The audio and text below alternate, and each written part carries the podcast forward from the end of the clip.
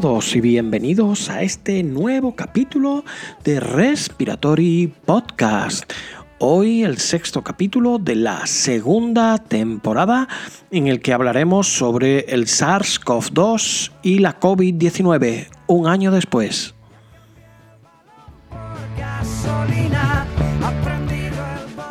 Y como sabes, este es un podcast que está dedicado, sobre todo dirigido especialmente para que no tienes tiempo de poder leerte todos los artículos científicos que salen eh, en una semana o en un mes acerca de un determinado tema, o para ti que simplemente la vida no te da para más y no puedes ponerte al día, bueno, pues para que de una forma eh, sencilla, mientras que estás, por ejemplo, comprando en el supermercado o haciendo algo de deporte en el gimnasio o en la calle o sacando al perro o incluso a lo mejor preparando la comida para tus hijos. Bueno, pues para ti, para ese momento que tienes para poder eh, formarte, bueno, pues que de una forma rápida puedas eh, conocer lo último que hay en determinadas enfermedades respiratorias, como es el asma, como es la EPOC o como también es la COVID-19. Para eso, para otra cosa no, pero para eso es para lo que sirve o creo que sirve este Respiratory Podcast eh, del que, como te digo, eh, vamos ya por la, el sexto capítulo de la segunda temporada.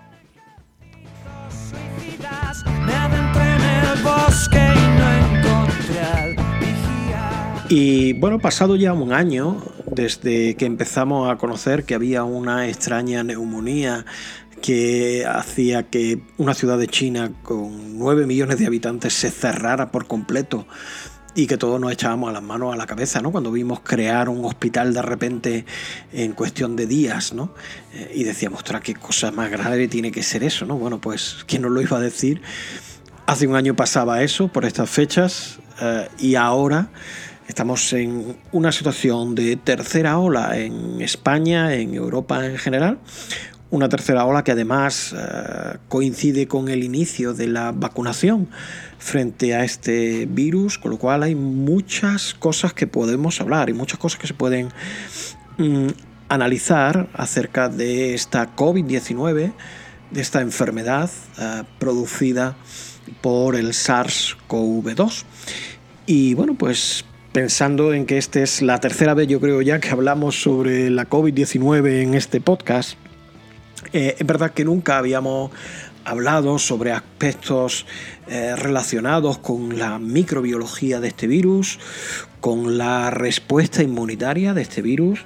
Em, tampoco, eh, tampoco habíamos hablado nada acerca de las vacunas, de los métodos diagnósticos de esta enfermedad y creía que era un buen momento em, para poder hacerlo ahora, ahora que estamos en mitad de, la, de esta tercera ola, como digo, creo que era un buen momento eh, para poder hacerlo, sentarnos, analizar lo que sabemos, lo que hemos visto, mm, cuánto sabemos, qué cosas no sabemos y hacerlo además con alguien que es un magnífico profesional y por supuesto un líder auténticamente a nivel nacional eh, en el campo de la, de la microbiología. Y como te decía, eh, pues cuando pensé de qué, con quién podríamos hablar sobre estos temas ¿no? nuevos del, SARS-CoV-2 y de todo lo que conocemos ahora mismo sobre él, eh, pues rápidamente se me vino a la cabeza el nombre de, de Gaby. Gabriel Reina, Gabriel Reina es eh, microbiólogo, él trabaja en la Clínica Universitaria de Navarra y aparte también es profesor del Departamento de Microbiología de la Facultad de Medicina de la Universidad de, Navarra. Gaby además es un, microbiólogo excepcional. Yo lo conocí haciendo la residencia en Granada eh, y le di bastantes noches de guardia que después él seguro que me perdonará toda su vida pidiéndole pruebas de microbiología, etc. Y es realmente una persona que sabe mucho uh, sobre, este, sobre este virus um, y creía que nos podía hacer una idea muy clara de qué es lo que sabemos, qué es lo que no sabemos, las nuevas dudas que tenemos sobre la variante inglesa, sobre las vacunas, etc. Y bueno, pues como te decía, pensé en él, él aceptó también eh, estar en este Respiratory Podcast y bueno, creo que quedó una entrevista realmente interesante. Así es que te recomiendo que la oiga del principio a fin. Y bueno, pues que con eso espero que te sirva para que hayas aprendido algo en este rato que estás oyéndome. Ahora después nos vemos cuando haya terminado eh, la entrevista con Gaby Reina.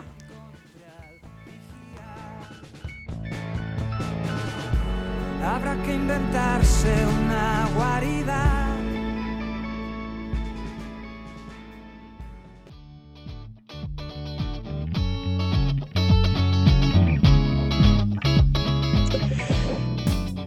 Y en este sexto capítulo de la segunda temporada de Respiratory Podcast, pues claro, uno pensaba, estamos casi en el año 2001, 2021, mejor dicho, en enero de 2021, hace un año eh, que empezó toda esta locura del SARS-CoV-2 y la COVID-19 y creo que era el momento también de pararse un poco a hablar y sobre todo a conocer un poco más sobre todas las cosas que acaban de que han salido en estos últimos meses sobre este virus tan peculiar y que nos tiene eh, tan locos ¿no? y dando tantos tumbos eh, por el mundo. Y para ello, pues contacté con un amigo que es Gabriel Reina, Gaby, para los amigos.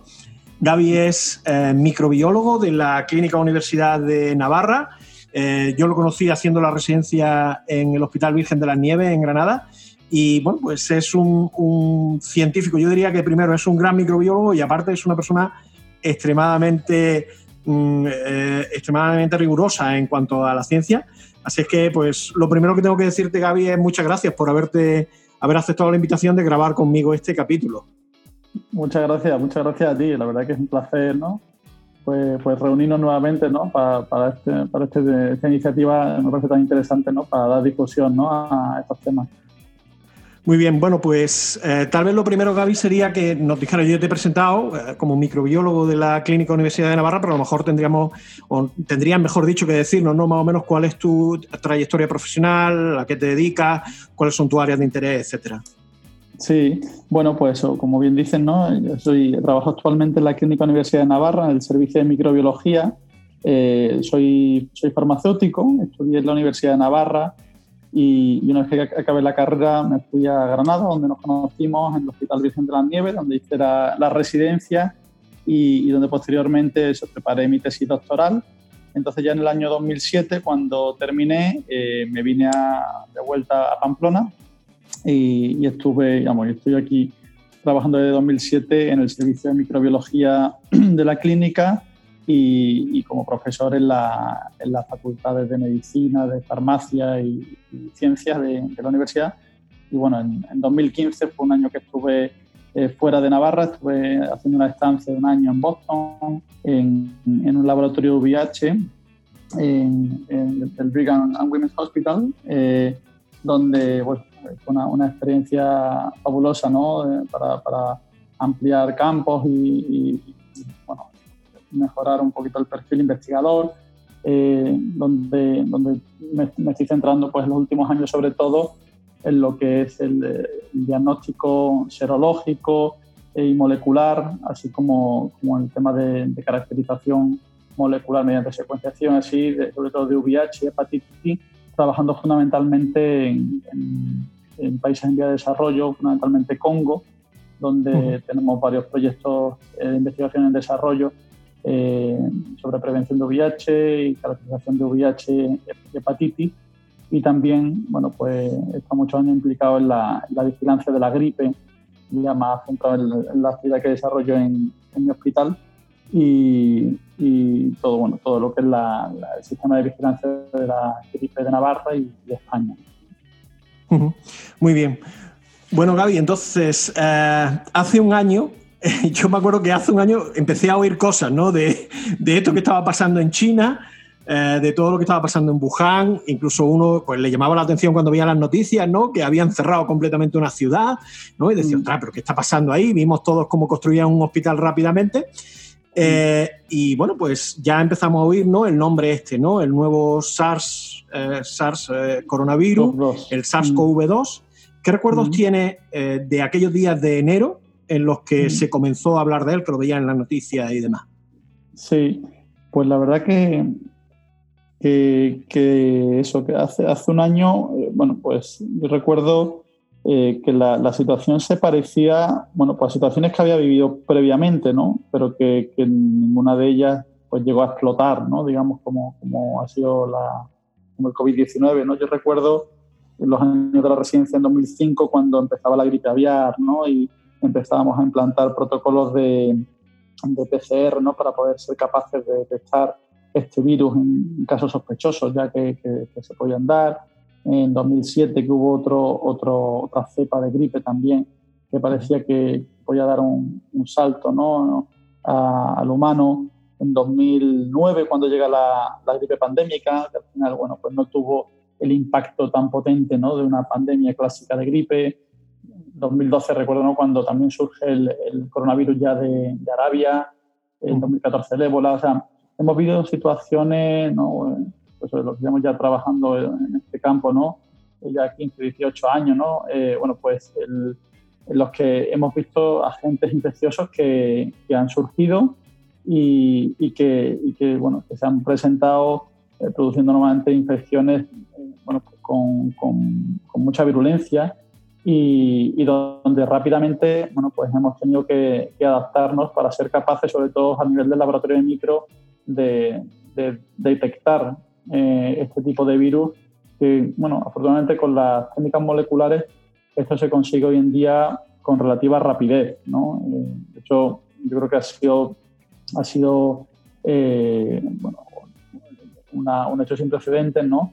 El, desarrollo que, ha habido en, en torno a COVID y en las primeras fases, ¿no? allá por hace un año, bueno, pues yo recuerdo cuando se, se, se publican los primeros casos, ¿no? las primeras noticias, pues al poco tiempo, en cuestión de días, ya estaba el genoma del virus colgado en Internet y, a los pocos días ya había técnicas de PCR que empezábamos a, tener ya disponibles en los laboratorios para poder ir implantando unos primeros sistemas de detección, que en nuestro caso lo, implantamos a, a, principios de febrero, ¿no?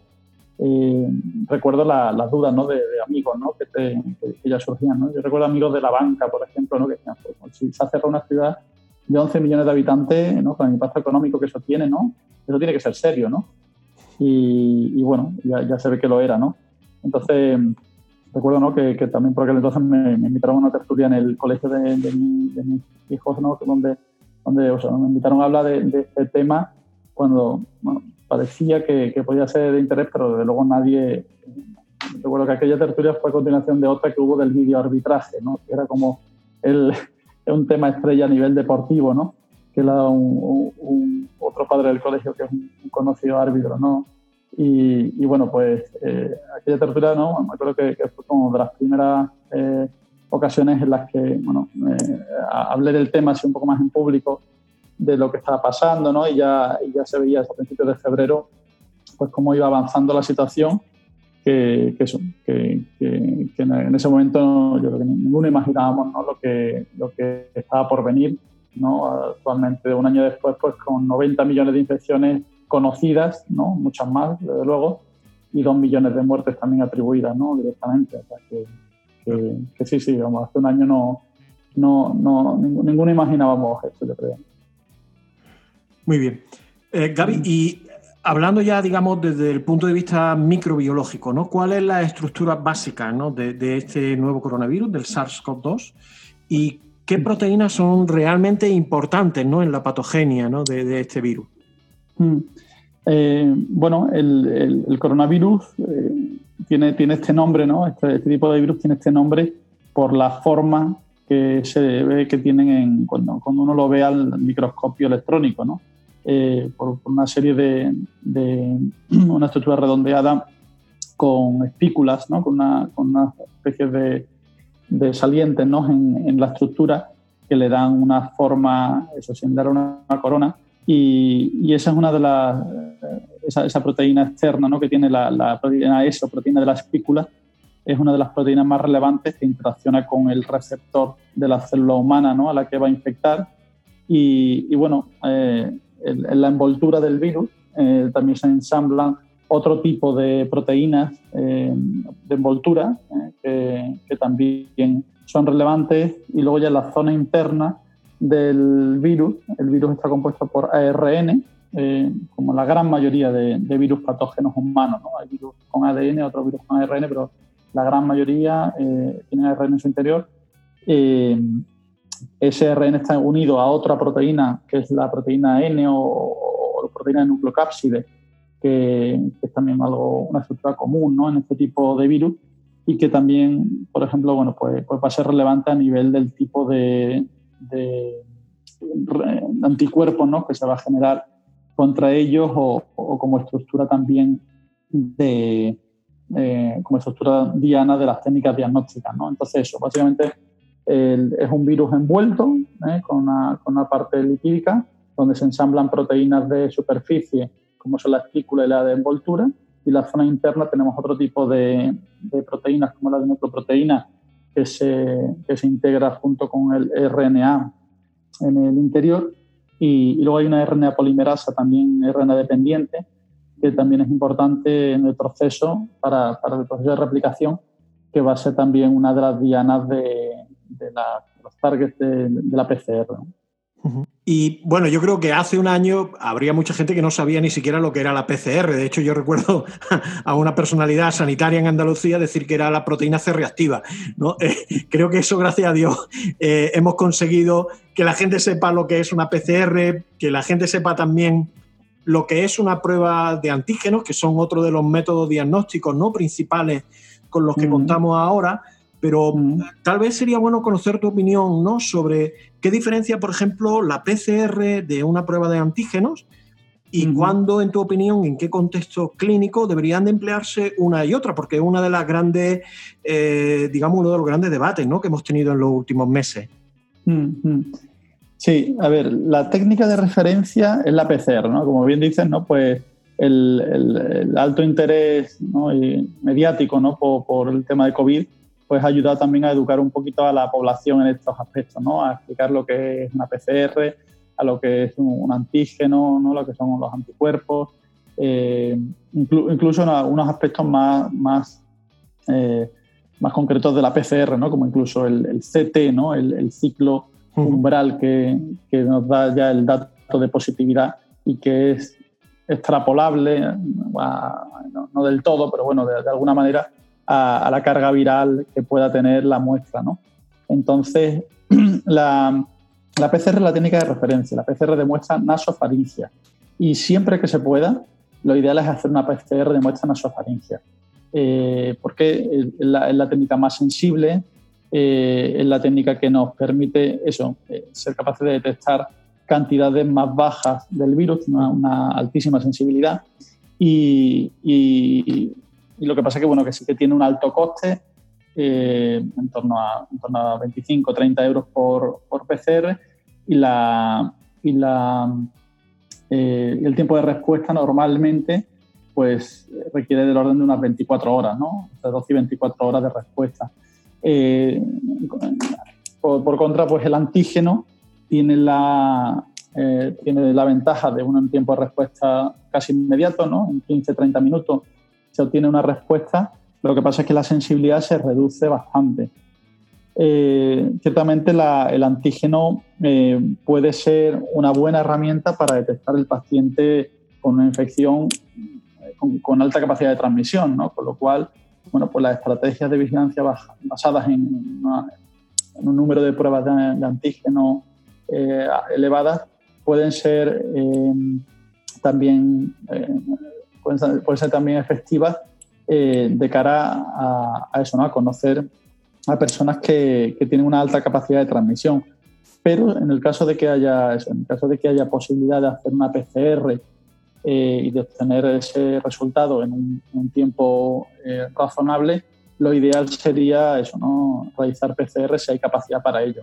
Hoy en día, la verdad que los laboratorios nos hemos dotado ya también bueno, pues con, con equipamiento que, que, permite hacer cientos o miles de PCR al día y incluso en, formato individual. ¿no? Bueno, en algún momento también se planteó la, la posibilidad de hacer pool de PCR, ¿no? con técnicas tan sensibles que puedes incluso mezclar eh, pues, cuatro, seis, diez muestras ¿no? y hacer eh, PCR de, de, esa mezcla de muestras lo cual puede ser también adecuado en un contexto de baja, eh, de baja incidencia de, la infección, de manera que, también ahorras recursos y, y aumentas la capacidad. ¿no?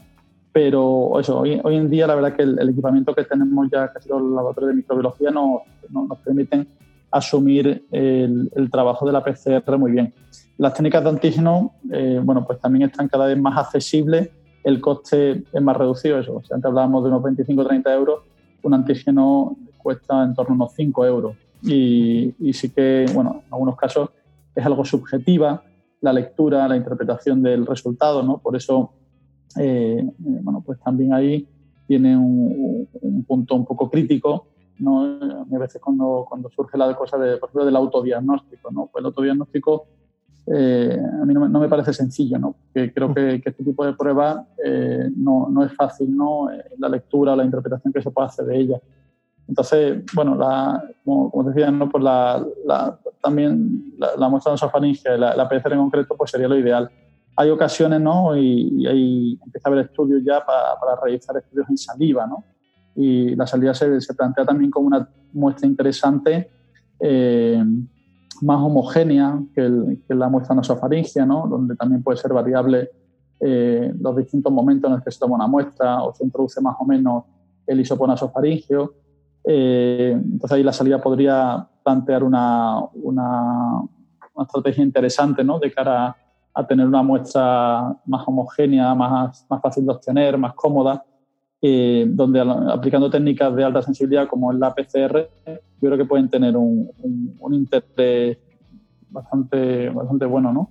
Eh, y eso, la, la, diferencia fundamental entonces entre la PCR y el antígeno, eso, aparte de lo que decíamos de coste eh, o de tiempo de respuesta, es la sensibilidad, ¿no? Entonces la sensibilidad de la PCR es muy elevada porque el, virus que tú tienes en la muestra lo vas a multiplicar antes de, de detectarlo, ¿eh? vas a hacer eh, millones de copias de su, genoma para detectarlo, con lo cual puedes partir teóricamente de una copia de un virus eh, y lo vas a poder detectar, mientras que en la técnica de detección de antígeno no vas a, llevar a cabo ningún proceso de multiplicación. Tú vas a ver lo que hay. Entonces, en el caso de que haya eh, quizás del orden de 1.000, 10.000 virus, lo vas a conseguir ver. ¿eh?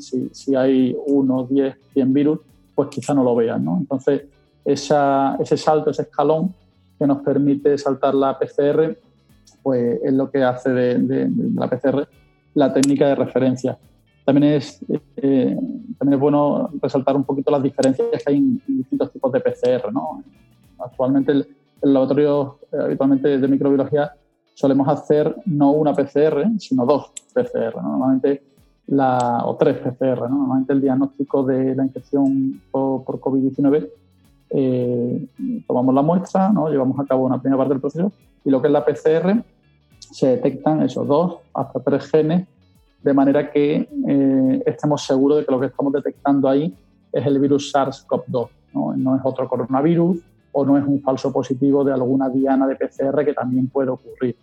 Eh, de esa manera eh, mejoramos la especificidad del proceso diagnóstico y, tenemos una, una, buena sensibilidad por esa, por esa base que tiene el proceso de la PCR de multiplicar el genoma de partida. Un poquito, yo creo, así a, a grandes rasgos.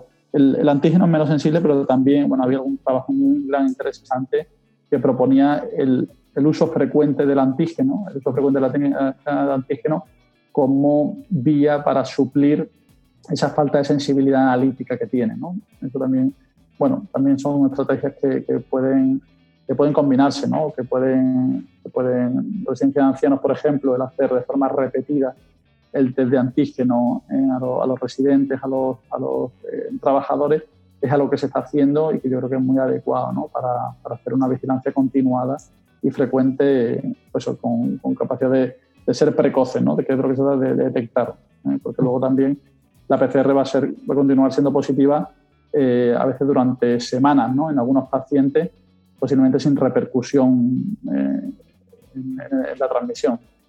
Vale. Y eh, en esto, yo creo que desde mitad de diciembre más o menos, eh, ha habido un debate, ¿no? Porque el Reino Unido eh, sacó una comunicación, un informe, donde se hablaba de que había una variante nueva y que esta variante, pues había ido ganando terreno, digamos, dentro de la población ¿no? del coronavirus que había, en, de las cepas que había en, Inglaterra. ¿no? Eh, ¿Qué es esta variante? Y después, ¿qué es la diferencia de, otras variantes que han surgido en el tiempo? Porque variantes han ido surgiendo casi desde que empezó la misma pandemia en China, pues ha ido siguiéndose el rastro y se podía saber de dónde venía el foco principal de la infección a cada país. ¿no? Entonces, ¿qué, en qué consiste esta variante y qué es la diferencia de estas otras que ha habido?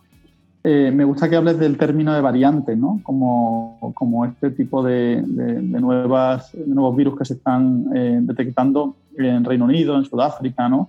nuevas variantes del virus que se están describiendo en nuestros países, porque todavía no constituyen una cepa, no, no tienen la, la diferencia eh, tan importante que, permite nombrar a una nueva cepa de, de SARS-CoV-2, ¿no? sino que son variantes que es un hecho natural en los virus y sobre todo en los virus ARN, que tienen una, una capacidad inferior de, de, arreglar su genoma ¿no? cuando se equivocan en el proceso de multiplicación, de, edición de errores. Entonces, eso es normal, es un hecho normal que, se, que se, produzcan mutaciones. Se, se, calcula que se producen de orden de dos mutaciones al mes en el virus que tenemos circulando en, la zona. Eh, y eso, bueno, pues lógicamente va, va siendo acumulativo, ¿no? Y ahora mismo, pues la variante de Reino Unido acumulaba más de 20 mutaciones con respecto a la variante de, Wuhan que, surgió. Y, y, bueno, la, este hecho natural, claro, hace que en algunas ocasiones, pues variantes que puedan eh, tener una mejor adaptación al medio, y en este caso parece que tiene una mayor capacidad de replicación, eh, una mayor capacidad de multiplicación, gracias a algunas mutaciones que tienen en la artícula sobre todo, bueno, pues mejora su, su capacidad de, supervivencia.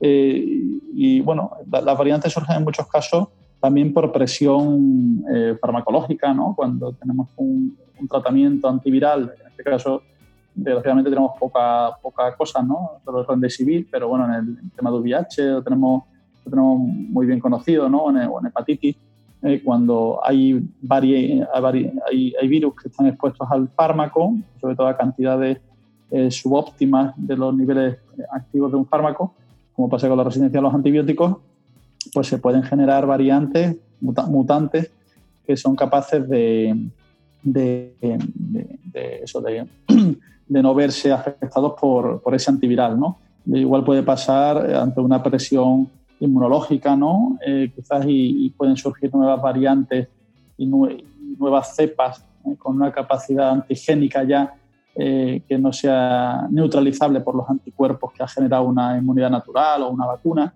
¿no? ahí, ahí, ya es cuando hablaríamos de una cepa, ¿no? Si, si, esa variante ya tiene ya una diferencia antigénica lo suficientemente grande como para no ser reconocido eh, por esos anticuerpos neutralizantes de, una manera adecuada, es cuando ya eso, pasaríamos a, nombrar esa variante como una cepa nueva ¿no? del, virus.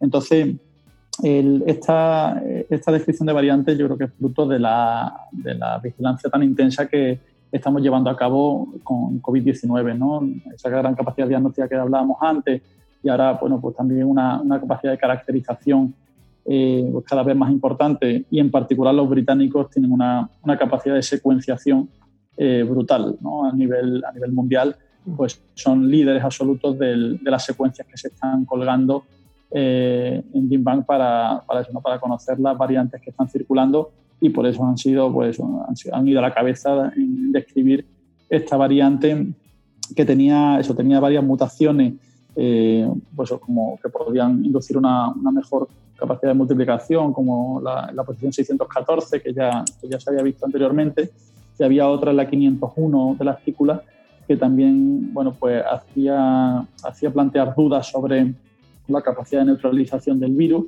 pero parece ser que no va a tener una gran repercusión en ese sentido. Y, y por, por, otro lado, pues no, la, la verdad que, que, la inmunidad natural ¿no? o la inmunidad que puedan aportar las vacunas posiblemente eh, va a ser adecuada porque va a ser, vamos a, a, ser capaces de neutralizar el virus por muy diferentes, muchos, diferentes, o sea, por, por zonas muy diferentes de, de, la espícula, ¿no? Con lo cual, bueno, posiblemente estas variantes es bueno que las conozcamos, que las vigilemos para que se vayan estudiando, ¿no? Si en algún momento pueden, pueden llevar a, a, una, a una, actividad inferior, ¿no? En, esa capacidad de neutralización y, y, eso, ¿no? Como que es lo que, por otro lado, te comentaba antes, ¿no? Hemos hecho y hacemos eh, con la gripe, eh, para, para, vigilar de año a año ¿no? cómo va eh, cambiando las cepas circulantes o las variantes circulantes y, y, readaptando también el tema de la vacuna de la gripe. ¿no? Pues algo similar, ¿no? hay que seguir con, este, con el COVID-19 eh, pues una vigilancia activa de, de, la circulación caracterizando los virus que surgen. Bueno. Y eh, hablando, ha hablado ya también acerca de la vacuna, ¿no? Yo creo que eso es probablemente es el hito, yo creo diría científico del año 2020, ¿no? O mm. sea, que en menos de un año tengamos mm. disponibles vacunas, que se hayan hecho los estudios clínicos eh, que, que, hay que hacer y que se mm. haya demostrado eficacia, realmente es algo, uh, es algo llamativo, ¿no? Pero es verdad que ahora tenemos el, el, jaleo de oír los distintos tipos de vacunas. El otro día me reía porque en la radio dijeron cómo fue eh, una, una, vacuna de la variedad moderna. digo, bueno, por lo menos parece ya como el encaste de los toros, ¿no?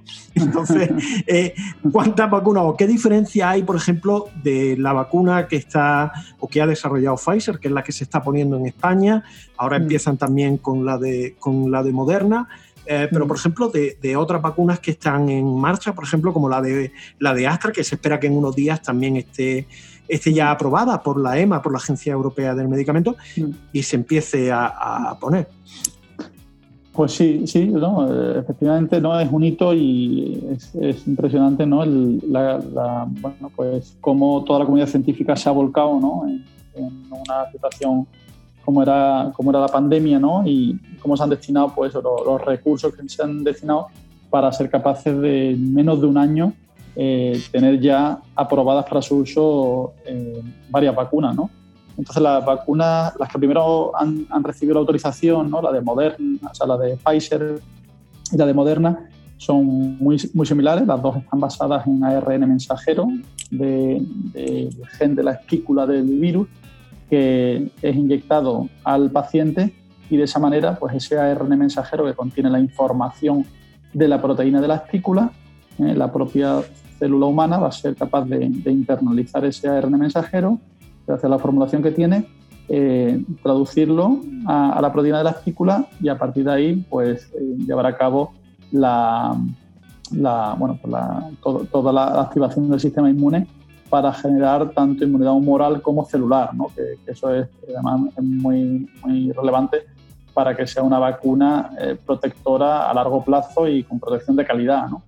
Entonces, eso, la, estas dos, tanto Pfizer como Moderna, tienen este mecanismo que yo creo que es un mecanismo eh, que creo que ha venido para quedarse y que uh -huh. eh, Moderna ya estaba trabajando en esta línea desde hacía años con vacunas en fase 1 y fase 2 para otras, para otras dianas, eh, para, para citomegalovirus, para virus, virus respiratorio sincicial, eh, para, para, otras posibles causas de infección, ¿no? también respiratorias.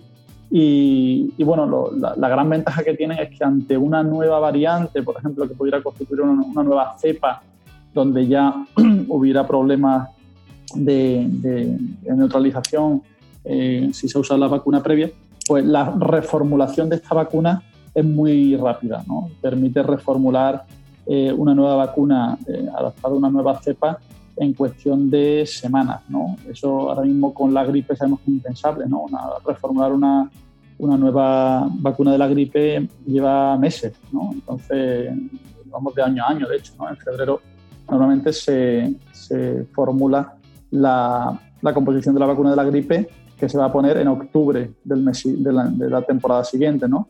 En el caso de la vacuna esta de ARN mensajero, la reformulación es, es casi inmediata, ¿no? Y eso es una gran ventaja eh, como te digo, yo creo que, que, que, vamos a ver muchas más vacunas basadas en ARN mensajero en el futuro. Eh, entonces, luego, eh, por otro lado, tenemos la vacuna de, de, AstraZeneca, de Oxford, ¿no? que está basada en adenovirus. ¿eh? Es un adenovirus, en ese caso del chimpancé. Pero hay varias que están basadas en adenovirus a las que se le ha insertado la, estructura del, de la proteína también de la espícula del virus y que, van a ser capaces de, inducir una respuesta inmune. ¿no? Ahí tenemos, así como vacunas más conocidas, la de, la de Oxford, como decíamos, la de Janssen, eh, que por ejemplo en, la, en, el hospital se ha iniciado el ensayo clínico en fase 3 eh, del tratamiento de pacientes, y, o, la, o la rusa, ¿no? la, vacuna Sputnik, que, que también tiene este tipo de tecnología. Y luego ya hay, hay tecnología un poquito más, eh, bueno, más, habitual, ¿no? como, como, son las vacunas basadas ya en, proteínas purificadas del virus o en virus inactivados, ¿no? como también la, vacuna china, la, la, vacuna Sinovac, eh, tiene este tipo de tecnología que, se, que, bueno, que también se empezaron los ensayos en fase 3 hace ya tiempo, se está ya poniendo a bastantes personas, sobre todo en América Latina, en algunos países asiáticos. Entonces, que ahí parece que la, la, eficacia puede ser algo inferior. Parece que sí que puede ser útil para evitar los casos graves, es el objetivo fundamental, ¿no? Desde luego, pero, pero a nivel de eficacia completa, ¿no? de, disminuir la incidencia, parece que las basadas en ARN mensajero van un paso por delante. ¿no? Habrá que ver eh, cuando se empiece ya el uso masivo. ¿no? Ahora mismo ya hay dos millones de dosis puestas, me parece, o más de dos millones de dosis puestas y bueno, a medida que se vaya viendo el uso ya en población general y tengamos datos de, efectividad, pues eso ya va a ser interesante ¿no? para ver el comportamiento de estos distintos tipos de vacunas conforme se vayan utilizando. ¿no? Pero vamos, yo creo que, que sí, que el panorama que, que, tenemos ahora mismo es muy diferente ¿no? con, el, con estas vacunas disponibles y, y, bueno, aunque todavía eh, tardaremos, ¿no? evidentemente, ¿no? En, en, tener una situación normal, ¿no? pero pero bueno, creo que la, alta mortalidad que, se dio en la primera ola, gracias a la vacuna, bueno, en la segunda ola ya se está viendo que, las cosas han cambiado, ¿no? Gracias al mejor conocimiento pues, del virus, a la, mejor gestión, yo creo, de, recursos y, de alguna manera también, bueno, pues al mejor manejo, ¿no? Que todavía no tenemos unos fármacos realmente activos, ¿no? Aparte de, los que ya conocemos, eh, dentro de los antivirales son el Remdesivir el núcleo ha mostrado algo de actividad, pero tampoco una, gran, una gran eficacia, ¿no? Y, bueno, y todo lo que están destinados a disminuir la cascada inflamatoria, sí, ¿no? Pero, pero bueno. Y Gaby, ya casi, o por, por último, para terminar, ¿no? Eh, mm. Eh, este podcast, por ejemplo, yo siempre digo que lo oye gente de todos los tipos, ¿no? Pero dentro de eso hay un grupo bueno, digamos, de gente, pues, o bien que son residentes ahora mismo, que están empezando su carrera profesional, o estudiantes, por ejemplo, en la, en la, Facultad de Medicina, ¿no? De facultades de medicina. Entonces, mm, alguna idea brevemente, ¿no? Sobre ideas de futuro, cosas que eh, necesitamos o que necesitaríamos saber ¿no? en un futuro acerca de este, de este SARS-CoV, que, bueno, que no se hayan resuelto ya, la verdad es que hay bastantes, pero alguna que tú veas que es eh, fundamental o crítica para los siguientes meses o años. A ver, yo creo que la, una, carencia, ¿no? de las carencias que tenemos es el, el tratamiento ¿no? del paciente infectado, eh, porque ahí todavía, bueno, pues aunque hay, hay, mucho conocimiento ¿no? de, de, cosas que funcionan, de cosas que no funcionan, ¿no? Que, que, también al principio se usaban alegremente, ¿no? como el lopinavir, ritonavir, ¿no? como la hidroxicloroquina, ¿no? Eh, bueno, pues, pues el, el, generar conocimiento ¿no? y, el, y el desarrollar eh, pues, fármacos adecuados ¿no? para, para, su uso sobre el paciente con enfermedad severa, yo creo que es una de, las, de las grandes carencias que todavía tenemos en este tema. De todas formas, pues lo que dices también, ¿no? todo el aprendizaje que, y todo el conocimiento que se ha generado desde que empezó a circular el virus, yo creo que ha sido, ha sido fundamental, ha sido muy interesante, ¿no? Lo que vamos aprendiendo cada día, ¿no? del virus y de cara a eso, pues a, todos los que trabajamos en este tema, que trabajamos en el mundo sanitario y en particular, ¿no? Pues a esos residentes, ¿no? También, ¿no? Eh, pues todo lo, todo lo que se pueda estudiar sobre el tema, ¿no? Y seguir aprendiendo, pues, pues va a ir en beneficio de, de los pacientes y de la sociedad, ¿no? Y yo creo que, por ejemplo, ¿no? pues, eh, nos estamos dando cuenta de que este año no hay gripe. ¿no? Mm, y eso, bueno, pues eh, eso también nos hace ver ¿no? la, la, importancia que tiene pues, una campaña masiva de vacunación como ha habido de la gripe y unas medidas de prevención como es el uso de la mascarilla que estamos haciendo continuado. ¿no? yo, no sé, a lo mejor también es un poco aventurado, pero yo creo que el tema de la mascarilla quizás en la eh, temporada o la época epidémica de gripe, eh, pues quizás hay que plantearse el uso de la mascarilla, ¿no? Como hemos visto muchas veces en los países asiáticos y así, ¿no? Que parece un poco lejano, bueno, no sé. Quizá hay, ideas que, que, habrá que, que revisar si, si han venido para quedarse, ¿no? También en ese sentido, ¿no? Y, bueno, yo creo que, esto es un día a día, ¿no? Y un aprendizaje continuo y, bueno, un poco, un poco ese, ese, plan, ¿no? Muy bien. Bueno, pues Gaby, muchísimas gracias por haber estado conectado. Ha sido un placer poder charlar contigo eh, virtualmente. Ojalá que nos podamos ver físicamente pronto. Sí, eso estaría bien. Eh, y nada más, muchísimas gracias por haber estado aquí. De nada, de nada. Gracias a ti. un placer. Muy bien. Cuídate. Chao. Un abrazo. Bueno, oye, lindo, pues nada. Encantado, ¿eh? Bueno, y con esto supongo que te ha dado tiempo oyendo este podcast a aprender muchas cosas sobre el coronavirus, eh, la variante, variante, por favor, no sepa ni encaste ni nada por el estilo inglesa, como decía. Eh, bueno, y comprender un poquito cómo se diagnostica y por qué en cada momento hay que elegir un test determinado u otro. Mm, solamente recordarte, ¿no? Para terminar ya este capítulo de Respiratory Podcast, que nos tienes disponible en cualquiera de las plataformas de podcast habituales, en Apple Podcasts, en eBooks, en Spotify, en Anchor, en cualquiera de ellas nos puedes escuchar como Respiratory Podcast. Te pido por favor, por supuesto, que si puedes que te añadas a la lista para que así directamente cuando salga el podcast te salga una alerta y lo puedas escuchar. Por supuesto que le des al me gusta si crees que este capítulo te ha gustado y te ha servido de utilidad. Y por último también recordarte que tenemos una lista en Spotify con las canciones con las que terminamos este o cada capítulo de este Respiratory Podcast también para que las podáis oír. Nos veremos en 15 días. Eh, esperemos que con otro tema también interesante, con grandes amigos y con grandes ponentes que siempre vienen aquí a este podcast. Y nada más, saludarte, eh, recordarte que soy Bernardino Alcázar Navarrete, neumólogo en el Hospital de Alta Resolución de Loja y que realizo este Respiratory Podcast. Hasta dentro de 15 días. Un saludo.